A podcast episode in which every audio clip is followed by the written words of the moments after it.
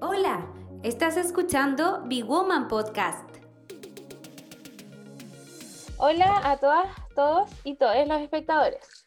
Somos Big Woman Podcast y hoy tenemos el gusto de estar con la investigadora, inventora y solucionadora de problemas Barbarita Lalo. Ella es ingeniera de profesión que se desempeña en emprendimiento social. Es CEO de Emercom y actualmente es jefa del proyecto SIE, Sistema de Información de Emergencia. Un gusto saludarte. Gracias por invitarme. ¿Qué rol cumples tú dentro de la investigación y qué fue lo que te inspiró a dedicarte en esa área? Yo soy como un ente híbrido entre investigadora, inventora, ingeniera. Yo pienso que todos podemos investigar, todos podemos ser científicos, ciudadanos, que nos podemos abrir a la ciencia y que la ciencia es un conocimiento que, que nos une y que también podemos generar cualquier persona. De cierta forma me, me al mundo científico mucho en el momento que a los ocho años me fui a vivir a una isla y estuve completamente apegada a la naturaleza y como que toda mi aspiración al conocimiento se despertaron por entender por qué habían distintos tipos de árboles, cómo podía diferenciarlos con sus hojas, cuáles eran sus nombres científicos. De, de, la isla Navarino, de, Puerto William, de la ciudad más del mundo. Yo siento que me dio como una cachetada de, de mira todo lo que está a tu alrededor y todo lo que no entiendes. Y creo que me pasó lo mismo cuando el año 95 me regalaron el primer computador multimedia de Chile y fue como, ¿qué es esto? Que no entiendo, tengo que desarmarlo. Desarmarlo completamente y cuando yo me di cuenta que habían un montón de cosas que hacer, que no entendía, que podía aprender, me, me enamoré, me enamoré del mundo de, de solucionar problemas con la ingeniería y con la ciencia. Es muy interesante lo que comentas, como el acercamiento tan, tem como tan temprano al final y el interés a la ciencia. Respecto a eso, me imagino que debe haber sido un honor haber recibido el premio MIT Technology Review, Innovadores Bajo 35 de Latinoamérica, y especialmente porque fuiste la primera chilena en recibirlo. ¿Qué nos puedes comentar de, de recibir este premio tan importante? Bueno, el MIT Technology Review, para los que no conocen, es la revista más antigua de tecnología del mundo, que es la revista de, del MIT, que es el Instituto Tecnológico de Massachusetts, la, la universidad número uno en tecnología del mundo, y fija los precedentes de las tecnologías que van a estar en el futuro y de las personas que cumplen el perfil de ser grandes innovadores y grandes referentes en el área de la ciencia y la tecnología. Eh, existen diferentes formas para eh, desde hace, desde el año 99, si no me equivoco, están seleccionando ya los 35 jóvenes menores de 35 años que son muy influyentes en, en innovación y tecnología. Y claro, hay diferentes formas de seleccionarlo, ya sea a nivel de país o a nivel latinoamericano, a nivel europeo, pero también hay una lista mundial que es como el mejor de los mejores. Y mm, en esa lista están la gente que yo admiro, así como bueno, que admiro o que fueron mis referentes en tecnología, como el creador de Facebook, el creador de Google, los CTO de los encargados de tecnología de Tesla, y ahora por primera vez en la historia eh, hay un chileno de regiones, es mujer, y soy yo. Y eso es súper increíble al comienzo, como, como es bacán poder estar ahí. Eh, es que el año 2018 solamente se le, de todo el mundo seleccionaron seis países y uno de esos es Chile.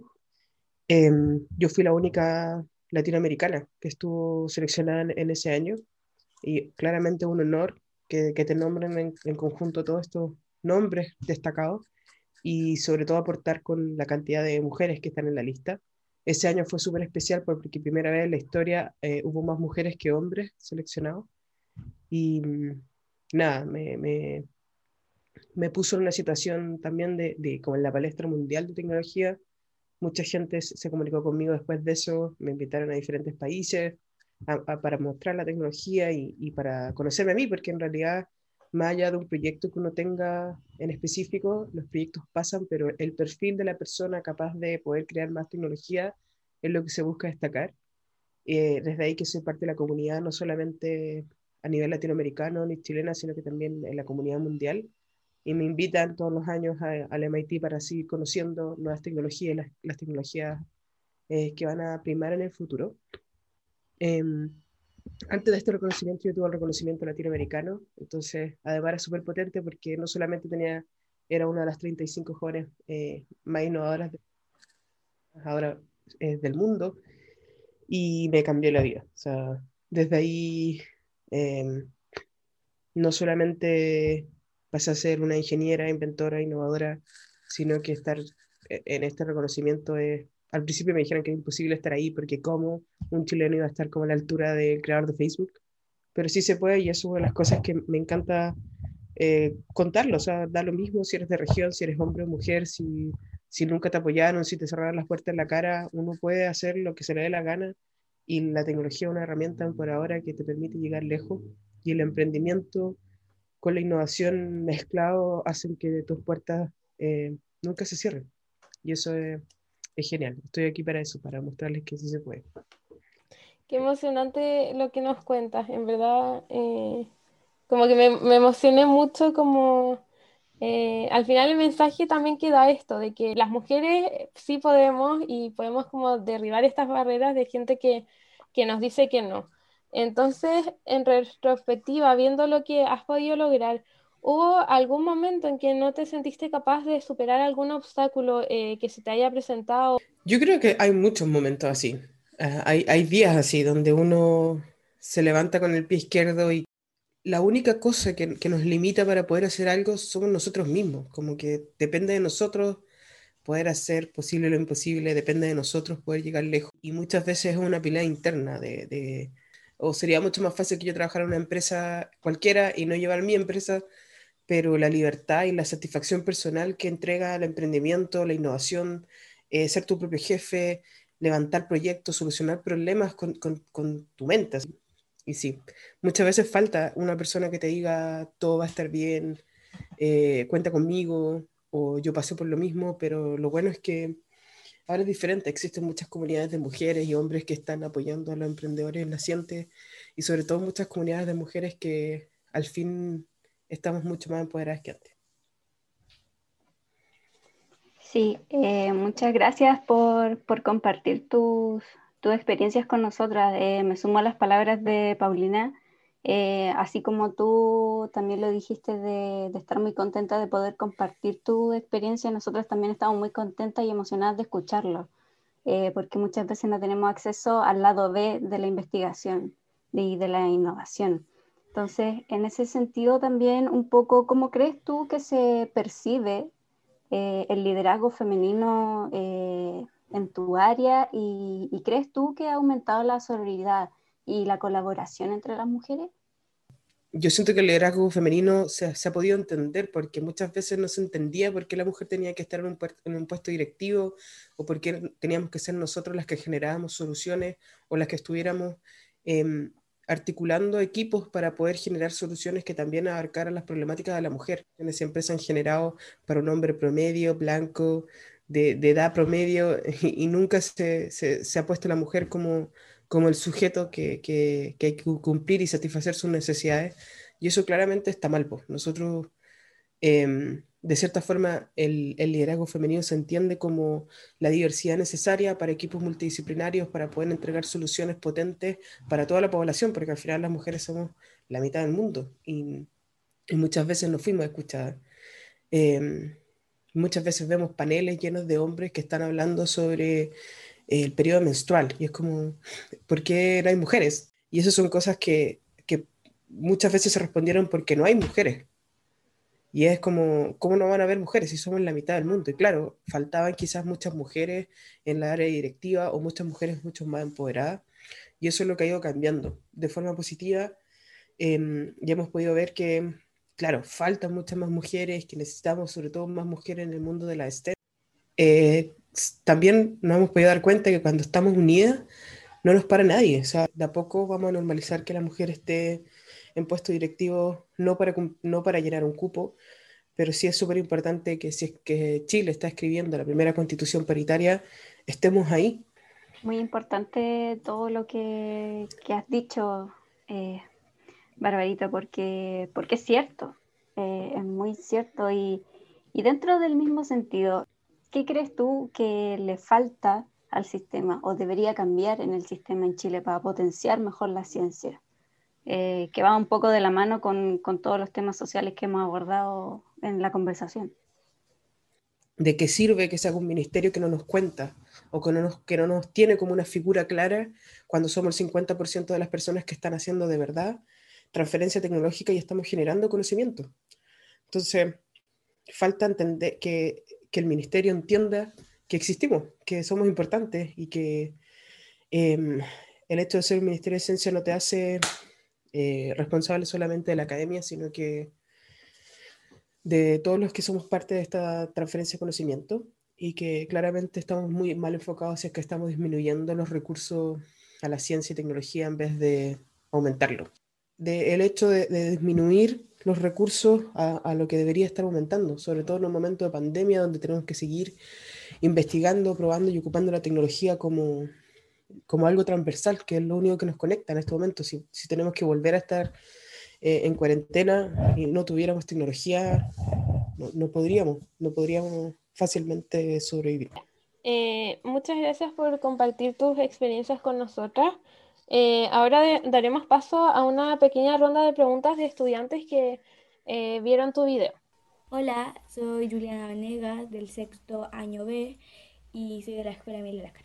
Mi pregunta es, ¿qué se siente ser la embajadora de Samsung siendo esta una compañía tan importante a nivel mundial y es muy reconocida también? ¿Qué, qué se siente eso? Eh, bueno, siempre un honor llevar eh, una marca y, y, ser el rostro de una marca y poder llevar el lema de Do What You Can, de hacer posible lo imposible. Eh, porque de cierta forma, yo siempre lo había dicho, solamente que eh, me dio gusto poder conocer a, a, una empresa tan importante como Samsung, llegar a ellas y que ellos de decidieran que sí, tú la vas a representar y, y, tú vas a ser como el rostro. Eh, también es importante apoyar investigadoras, innovadores, eh, emprendedores que están cambiando el mundo a través de la tecnología y, y entienden que nosotros estamos, que existimos, que, que los nuevos rockstars son los divulgadores científicos y tecnológicos, que los nuevos rockstars no, no, no solamente son eh, los que estamos acostumbrados a ver. Y, y, claramente yo estoy abierta a... No es como que me haya casado para siempre con la marca. El hecho de que Samsung haya podido ver en mí eh, una persona que, que, está luchando para llevar la tecnología no solamente a los suyos, sino que a, la, a, los, a, los estudiantes, que estamos intentando llevar la educación STEM como una, como una lucha real, como, como nuestra batalla para poder eh, dar acceso al conocimiento. El conocimiento no puede ser para algunos, nomás tiene que ser para todos, tiene que ser libre y abierto y, y tenemos que eh, entregarle recursos. A mí en un momento yo no tenía un, lugar para trabajar, una oficina y, y, Samsung se puso como con el primer taller de innovación eh, para que yo tuviera un espacio y, tener los recursos para poder seguir creando cosas. Y para... Eh, bueno, siempre un honor llevar eh, una marca y, ser el rostro de una marca y poder llevar el lema de Do What You Can, de hacer posible lo imposible. Eh, porque de cierta forma, yo siempre lo había dicho, solamente que eh, me dio gusto poder conocer a, una empresa tan importante como Samsung, llegar a ellas y que ellos de decidieran que sí, tú la vas a representar y, y, tú vas a ser como el rostro eh, porque entienden que no solamente es importante apoyar a futbolistas o modelos, que también es importante apoyar investigadoras, innovadores, eh, emprendedores que están cambiando el mundo a través de la tecnología y, entienden que nosotros estamos, que existimos, que, que los nuevos rockstars son los divulgadores científicos y tecnológicos. Y, y claramente yo estoy abierta a...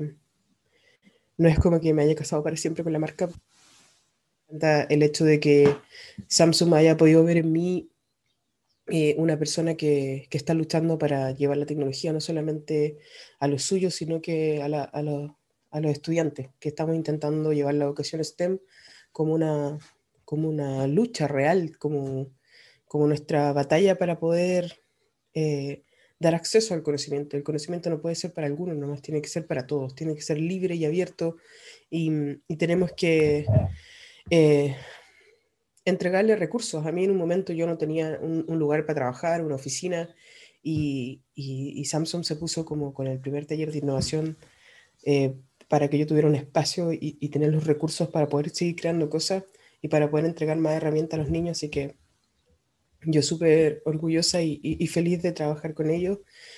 Eh, no sé, siento que, que, no es un tema de, simplemente acceso a los recursos, sino de que, de que confíen en ti, que, que confíen que tu mensaje es importante y que tú estás haciendo posible lo imposible en conjunto con ellos. Hola, soy Benjamín Cancino, soy del curso octavo año C de la Escuela Emilia La. Aparte del sistema de información de emergencia, ¿cuál ha sido su otro gran invento? Y si lo hizo sola o con su equipo. Yo siento que los inventores tenemos harto invento, como que siempre estamos inventando cosas. Hay algunas que se hacen más conocidas que otras. En vez de hacer productos específicos ahora, lo que estoy generando es articulación para mostrar que existen otros desarrollos chilenos que se pueden llevar a la industria eh, y que pueden solucionar problemáticas también de la, de la sociedad. He hecho otras cosas, pero siempre dicen que no hay que hablar sobre lo que uno está trabajando hasta que lo tengas patentado por, por seguridad.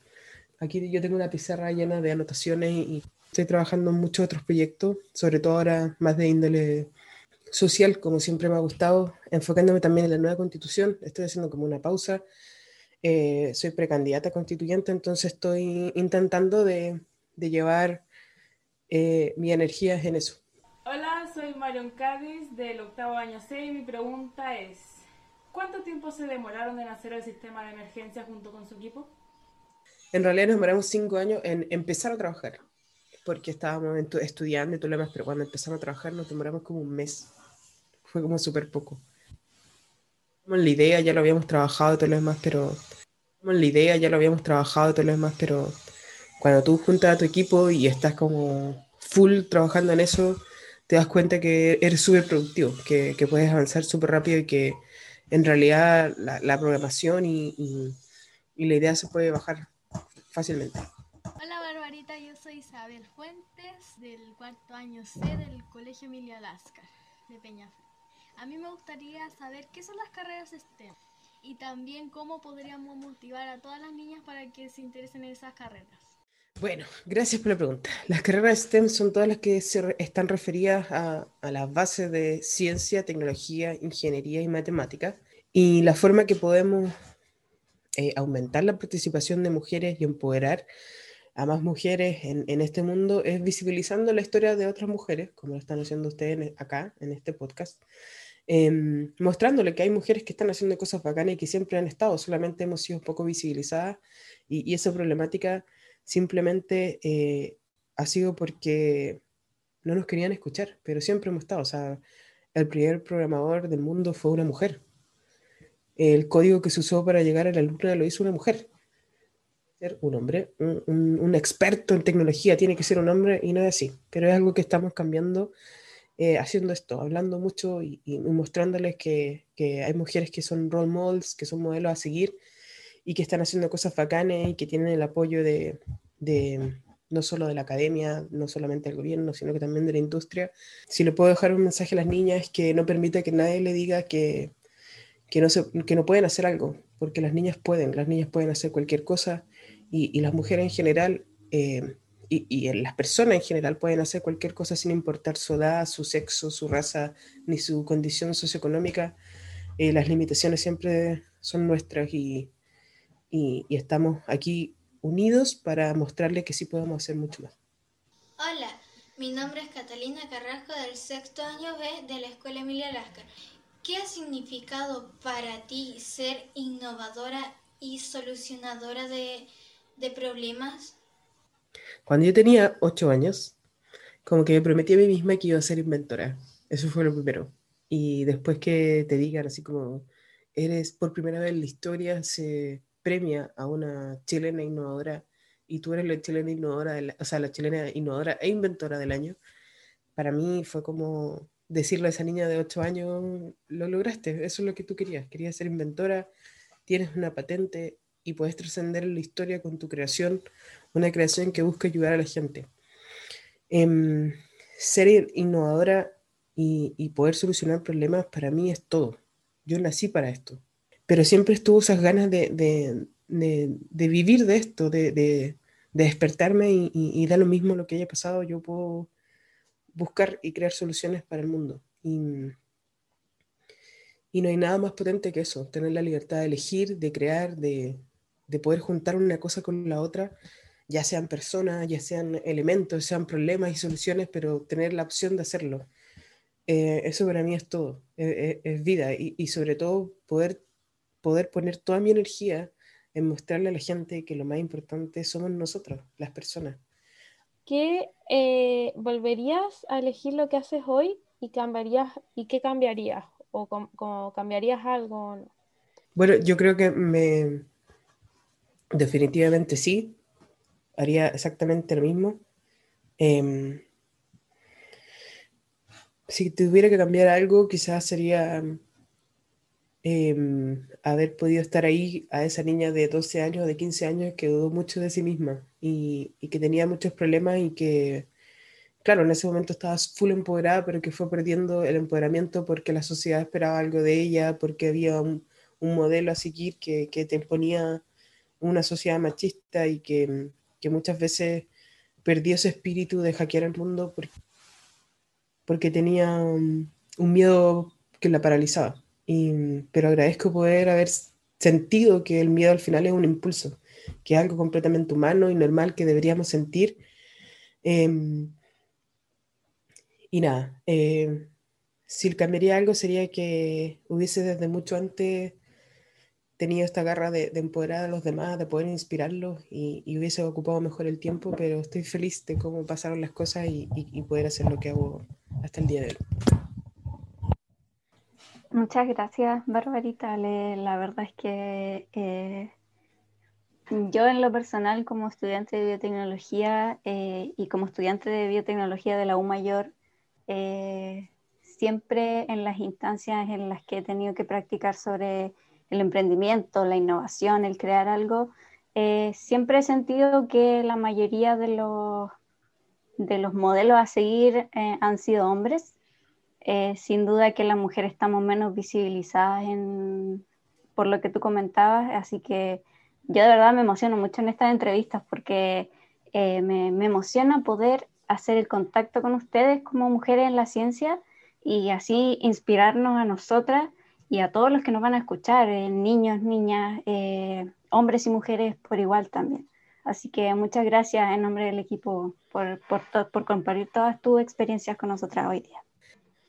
Bueno, nada, darle las gracias también a eh, Paulina y Catalina por, por sus ganas, porque muchas veces dicen por qué no pasan más estas cosas, es porque nadie se mueve para hacerlas. Como que eh, no es difícil hablar entre todos, no es difícil comunicarse con una investigadora o un ingeniero que está haciendo cosas, simplemente hay que intentarlo y en el peor de los casos te van a decir que no, pero nada, cuenten conmigo por lo que necesiten.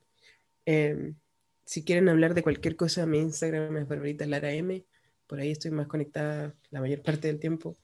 Pero nada, feliz de poder apoyarla y, cualquier cosa ya saben dónde encontrarme. Muchas gracias.